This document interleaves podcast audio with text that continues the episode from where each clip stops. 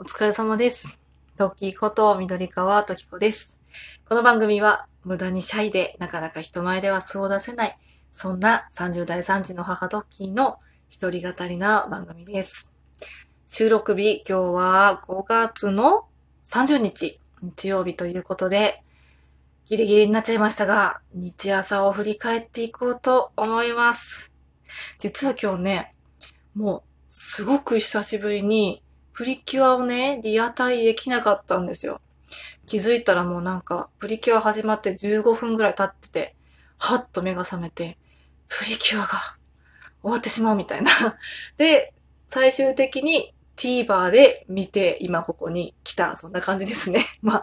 TVer で見たらね、若干ちょっとあの、昼間ちょっと過ぎぐらいだったんですけど、まあいろいろね、ちょっと、日朝といえばプリキュア、そして仮面ライダー、そして前回じゃまで時間の許す限り振り返っていこうと思いますので、よかったらお好きなところ、もしくはすべてどこまででも構いませんので、聞いてもらえたら嬉しいと思います。じゃあまずはプリキュアから参りましょうか。時間軸順にね。プリキュア、今日は第14話、おまかせ保育園でトロピカ先生ということで、ね、トロピカル部の面々が保育園にね、ちょっと一日保育士体験みたいなのに行ってくるっていう回でしたね。なんか今日サービスショット多くなかったですか？あの、保育園でね、あの、なんだ？みのりん先輩が子供たちに読み聞かせをしていて、もっと美味しそうに読んでよって言ってね、ちょっとローテンションで、あの、なんだろう、抑揚なしで読んでて、もっともっともっともっとって言われて最終的に恥ずかしくなって顔隠しながら音読しちゃうとか、あと、アスカ先輩がね、エプロンつけておままごとして、最終的にね、赤ちゃんの役でバブ語を使うとか、なんか結構ファンにとってはたまらないショットが意外と散りばめられてたんじゃないかなと思いますが、皆さんはいかがだったでしょうか。あとね、サンゴちゃんは終始可愛かったりとかね。なんか、そんな回で私ちょっとね、母親としてグッときたポイントがあって、それはね、あの、まなつちゃんが子供と追っかけっこしてて、ピューン一等賞って言って、元気にね、一番を取ってて、で、サンゴちゃんは、あの、子供たちを立てて、ちょっと手加減して、みんな早いねって言ったら、まなつちゃんが、サンゴは優しいね、私なんか、みたいな感じで言ってたら、今度、サンゴちゃんの方は、いやいや、真夏みたいに一生懸命遊んでくれた方が嬉しい子もいると思うよ、みたいな会話をしてて、私ね、結構これなんか、たまにね、まあ、隣の芝は青いじゃないけど、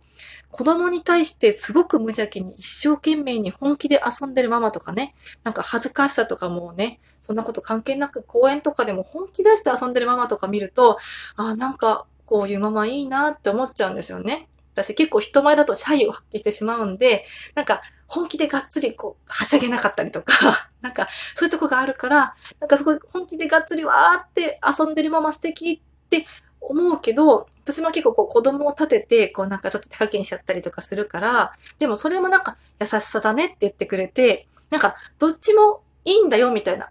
うん。どっちもなんかこう子供にとっていいことなんだよってプリキュアのみんながね、教えてくれた気がして、なんかちょっとここ、ママのグッとくるポイントだったなと思って見てました。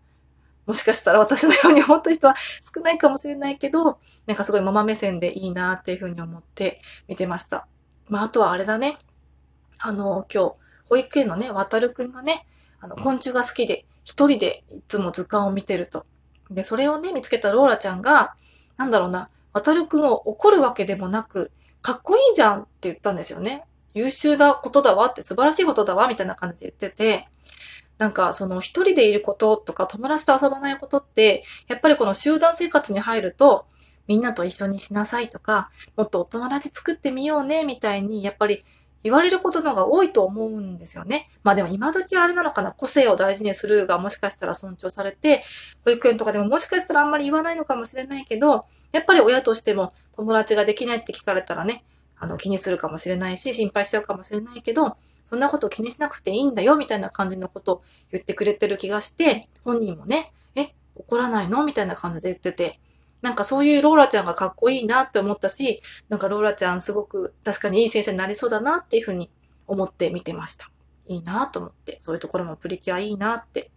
でも最終的になんかその一人ぼっちだった渡るくんも同じように好きなルリちゃんだったかな？昆虫が好きなお友達を見つけて、一緒に共感できて、最終的にはね、友達もいいねって言って終わったところが、まあ、なんともいいなと思って、こう、友達を作りなさいじゃなくて、友達がいるとこんな楽しいことがあるんだよっていうのを、ここの30分を通して、プリキュアが見せてくれたような気がして。なんか私もこうやって、ラジオトークでプリキュアについて語ってるけど、やっぱりね、リアルの世界でなかなかプリキュアの話をするお友達っていないんですよ。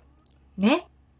だからそういうのってちょっと寂しくなったりもするけど、こういうところだとね、結構僕もプリキュア好き、私もプリキュア好きって言ってくれてる人が結構いるから、そういうのを聞くと、あ、ここで喋れてよかったなって思ったりするので、やっぱり自分の好きを共感してくれる人の存在ってすごく大きいかなと思うので、なんかそういうね、なんかちょっといい感じのね、お話だったなと思って、今日もプリキュアは母としてもなんか心が温まる回だったなっていうふうに思って見ておりました。まあ、TVer だったらね、また1週間見れるのでよかったら気になる方は、全然1話完結で見れるので、見ていただけたらと思います。そしてね、セーバーだね。あの、セーバーね、今回すっごい良かったですよね。なんか、私が一番グッときたのは、あの、ケント君がね、あの、自分を犠牲にして世界を救おうと。で、トーマくんはトーマくんで、そんなケントくんを救いたい。でも、ケントくんとしては、トーマくんが犠牲になってほしくないってことで、自分が犠牲になってやろうってしたときに、トーマくんがね、諦めるなと。あなたが犠牲になるわけでもなく、自分が犠牲になるわけでもなく、新たなね、第三の選択肢がきっと見つかるはずだ、諦めるなって言って、そこでね、あのセリフですよ。物語の結末は、俺が決めるって言ってね。そのセリフを聞いたときにね、なんかその、いつも言ってる言葉だし、決め台詞ではあるけど、なんかすごく重みを感じましたよね。ああ、なんかこの瞬間のために、そのセリフがあったのか、ぐらいのね。なんかこの瞬間のために私たちはあのセリフをいつも聞いていたのか、みたいな感じの感動があって、今日すごくいい回だったな、っていうふうに思いました。まあ、あとはね、あのなんかユーリがね、メイちゃんにね、なんか、お前が必要なんだみたいなところを言ったところにもね、キュンとしたし、あと、なんか最近すごくリンタロウくんかっこいいなと思ってて、私ツイッターにも前とつぶやいてしまったんですけど、今、レンくんがね、ちょっとね、あの、もやもやしてて自分の中でどっちつかずなところで、あの、トーマくんとね、戦いをしてくれと。そんな時に、じゃあ、ケントのことは任せたって言って、リンタロウにね、お願いをした後のね、リンタロウくんの顔がさ、なんかもう吹っ切れてさ、任せてくださいみたいな。なんかその、その顔がね、なんかキュンとしてしまったんです、本当に。りんたろうかっこいいみたいな。やっぱりこう今までもやもやしてたのが吹っ切れて、覚悟が決まった顔っていうのは、まあこれは脚本とか監督さんもすごいんだと思うし、まずね、その何よりも役者さんのね、その演技がすごいんだなって思うんですけど、ほんとすごいなと思って。人って迷いがなくなると、なんかこう、潔くなれるんだな、こんなにかっこよくなれるんだなと思って、ちょっとね、共感してしまったんですけど、私今すごく迷ってて、なんかまあ、もともと優柔不断なので迷うことばっかりなんですけど、なんか最近ね、子育てをしながら仕事をしていて、結構辛いことも多くて、このまま仕事を続けるべきか、それとも辞めるべきかみたいなね。なんか、そこ二択じゃないかなとも思うけど、なんか、どっちつかずだから、アクセルも踏めず、ブレーキも踏めずみたいな、自分のちょっとなんか心の中で、ちょっとこうバランスが崩れちゃう時が結構多くて、もしかしたら最近の体調不良はそのせいなのかみたいなところもあるので、なんかりんたろうくんみたいにこうスパッとね、覚悟を決められたら、うん、なんか、ちょっと筋を通して元気よく生きていけるのかななんてそんなことをね、ちょっと思わされてしまった回だったなっていうふうに、まあ勝手にね、私だけかもしれないですけど、そんな風に思ってしまったセーバー回でございました。まあ、セーバーはこれからクライマックスに向けてね、どんどんいろいろな展開が待ってると思うので、ますます目が離せない、そんな、ね、そんな回答になって おりました。ね。ちょっと時間がなくなってきちゃったけど、前回さんも話していこうかな。前回じゃあはさ、あ毎回ね、私オープニングに勇気をもらって一番元気になって、あ、また元気をもらったって言って一週間ね、やる活力をもらうんですけど、今回なんかすごくこう、通海沢の面々とね、こう、これから絆を深めていくんだろうなっていう回でしたよね。リサイクルでどんどん昔の人たちが出てくるっていうその目の付けどころもやっぱり面白いなって、毎回なんか面白いなって思わせてくれる、笑わせてくれる、そんな前回じゃ好きだなっていうふうに思ってます。ね。あとはなんか、あの、セリフにキュンと来たところがあって、あの、ツーカイザーがね、あの、なんだろう、カイトくんたちがね、あの、こちょこちょで、あの、人たちをね、救ってっていう、そのなんか誰も傷つけない方法を考えて、必死にね、作戦を使ってね、こう、どうやったら、あの、人間たちも傷つけずに世界も救えるかっていう、その絞り出した知恵のね、その折衷案を見て、お前面白いやつだなって言ったあのセリフがさ、なんかこうなんとも言えないなと思って、これ絶対これから仲良くなってくセリフじゃんと思ってさ、なんかいいなと思って私は一人ニヤニヤしながらさ、あの、テレビをね、見ていてしまったんですけど、なんか本当に、こう、なんて言うんだろうな、セーバーがね、こう結構こう、ちょっと、心がグッとくるような切ない展開とかだったりするので、このその後の全開ジャーがね、底抜けに、底抜けに明るいってわけでもないけど、もちろん闇を抱えてる面々もね、たくさんあるけど、なんかちょっと明るい世界を見せてくれるのが毎回このバランスがね、なんかいいなーっていうふうに思って、ちょっと毎回日朝を